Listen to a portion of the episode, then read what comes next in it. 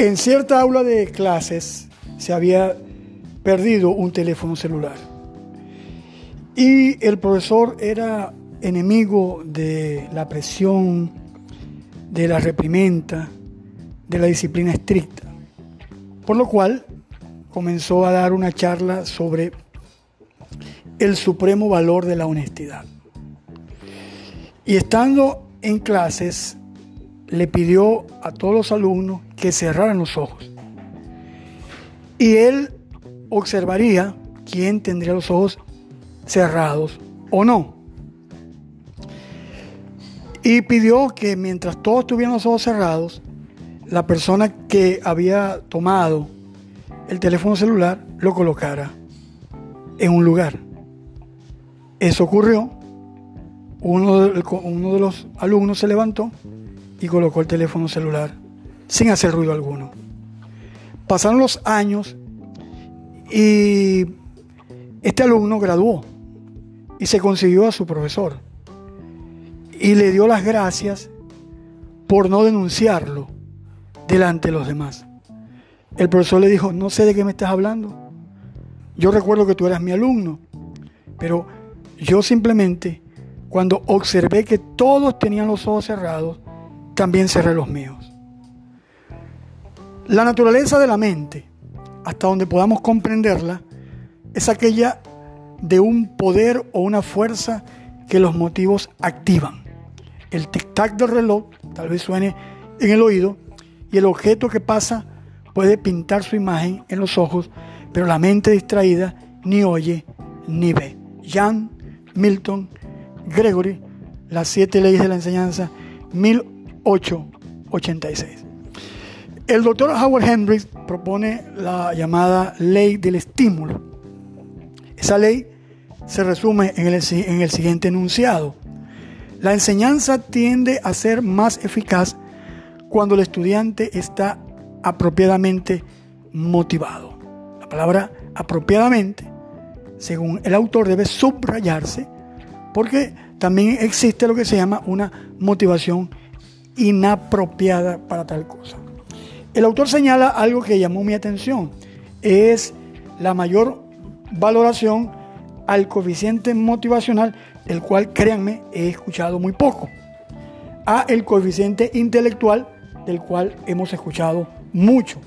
Entonces, el poder de la motivación va a, hacer que un hecho se concrete o no. Como estudiante de idiomas, de inglés, griego, español, italiano, hebreo, me he dado cuenta de algo, que cuando algo nos interesa y nos apasiona, de verdad que pareciera ser mucho más simple de digerir. Y lo digo por el estudio del hebreo y el griego. Son idiomas antiguos, idiomas clásicos, lenguas muertas.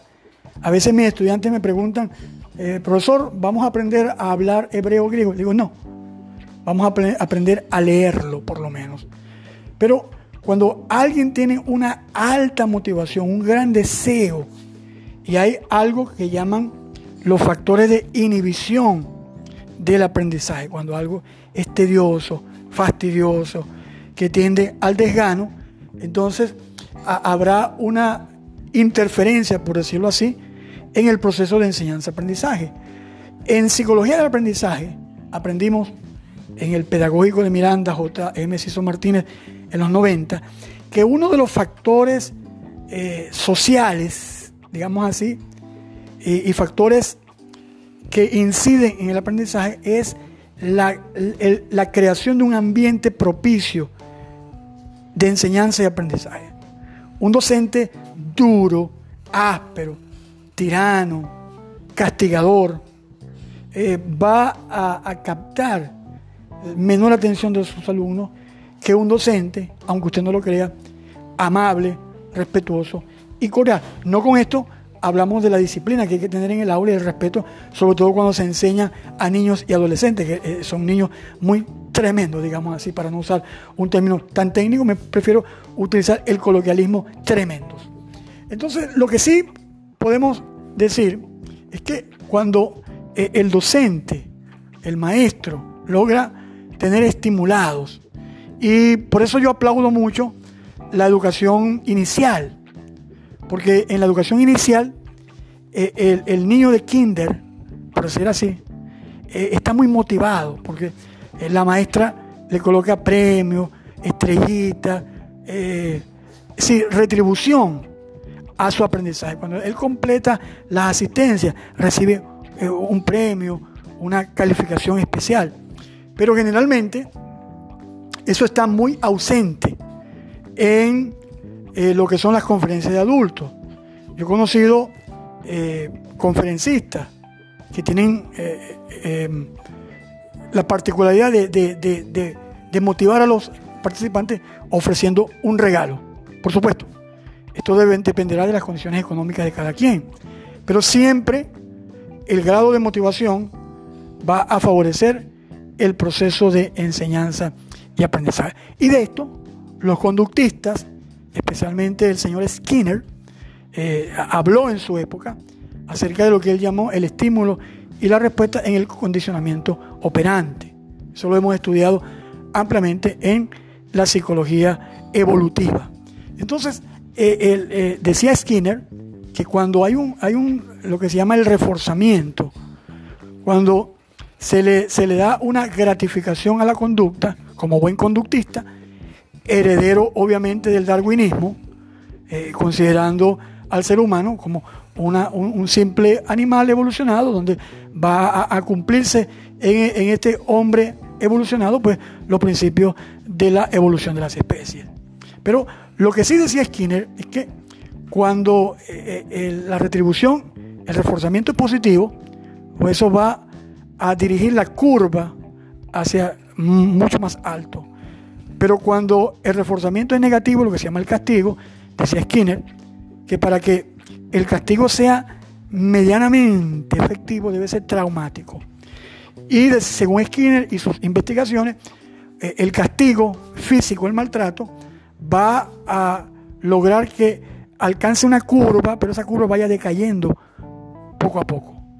Entonces por eso se premiaba o se privilegiaba el reforzamiento positivo. Hay algo que se llamaba en la psicología antigua el locus de control. Y también se ha hablado de la motivación intrínseca o la motivación extrínseca. Ahora, es importante eh, entender que las dos son válidas.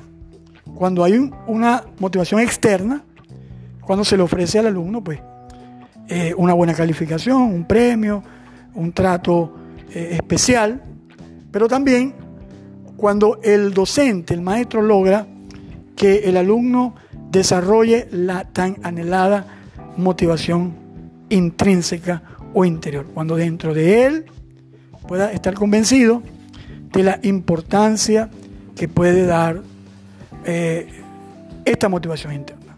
Por eso los educadores, los maestros, tenemos un desafío grande.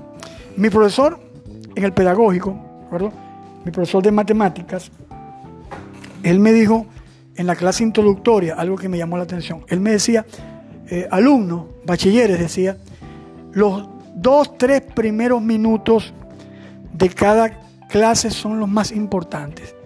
No solamente de la clase, sino de todo el curso. Porque si tú no logras captar la atención de los alumnos en esos primeros minutos, el resto de la lección los vas a perder. Entonces por eso eh, el, maestro, aparte de estar motivado él, porque nadie que esté eh, desmotivado o que no tenga pasión podrá eh, apasionar o contagiar a los otros. Sin caer en, en lo caricaturesco, ni en lo burdo, ni en lo absurdo, el maestro debe ingeniársela para lograr motivar, captar la atención de sus alumnos o discípulos. Entonces, esos primeros minutos de la clase, lo mismo en el plano de la homilética, queridos y estimados predicadores y predicadoras, los primeros minutos del mensaje son vitales. Hay que utilizar una especie de gancho, señuelo, carnada, para atrapar a los alumnos y mantenerlos en toda la clase motivados. ilustraciones, anécdotas, recursos, dramatización, entre otros. Tenemos una tarea insolayable, queridos hermanos, el mantener motivados a nuestros discípulos y alumnos. Que la bendición de Dios sobreabunde en nuestras vidas. Saludos a todos. Shalom. Thank you.